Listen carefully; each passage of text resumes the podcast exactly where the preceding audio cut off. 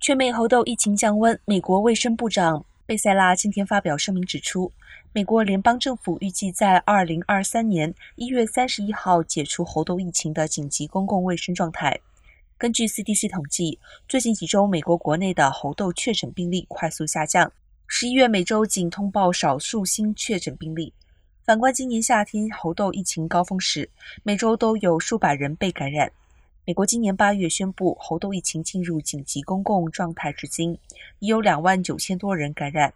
数个月来，美国一直致力于遏制猴痘疫情爆发，不仅筛检推动困难，导致八十万疫苗延迟数周才送抵疫情最严重的主要城市的诊所。